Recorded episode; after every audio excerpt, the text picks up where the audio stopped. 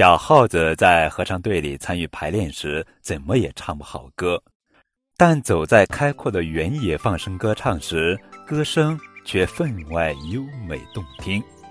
这是为什么呢？亲爱的小耳朵们，你们好，我是高个子叔叔。今天要讲的绘本故事的名字叫做《自己的声音》，作者是金波。森林合唱团正在排练一首歌，咯吱吱，咯吱吱，森林里来了一只小耗子。小耗子啃木头，啃呀啃呀磨牙齿，咯吱吱，咯吱吱。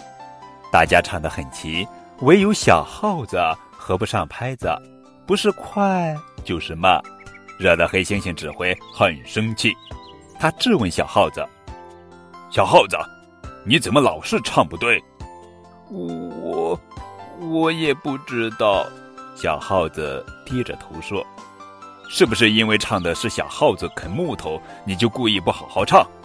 黑猩猩大声问：“不是，我好好唱了。”小耗子细声细气地说：“我知道小耗子就爱啃木头。”大家一听，都哈哈大笑起来。不许笑，继续排练。黑猩猩挥起指挥棒。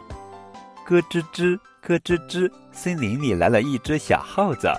小耗子还是唱不对。黑猩猩大声吼道：“小耗子，你被开除了，走吧！”小耗子哭着走了。他不想回家，让爸爸妈妈知道了，他们会批评他笨的。小耗子走出森林，在开阔的原野上走着。原野上铺着厚厚的白雪，小耗子走在雪地上，四周安静极了，只听见脚下发出咯吱吱、咯吱吱的声音。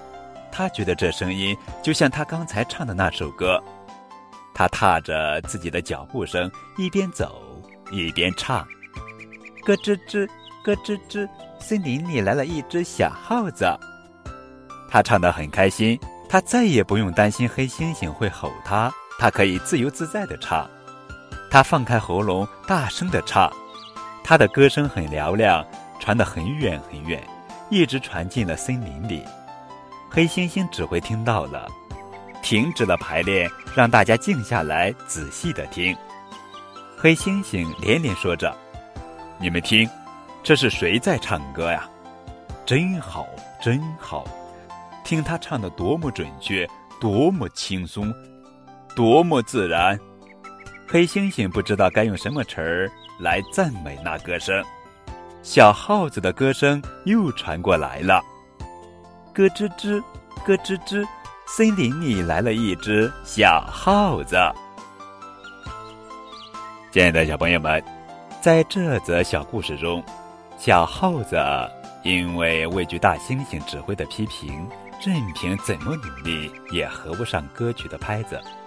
但当他独自一人走在旷野之中时，自由自在的歌声却分外自然且优美。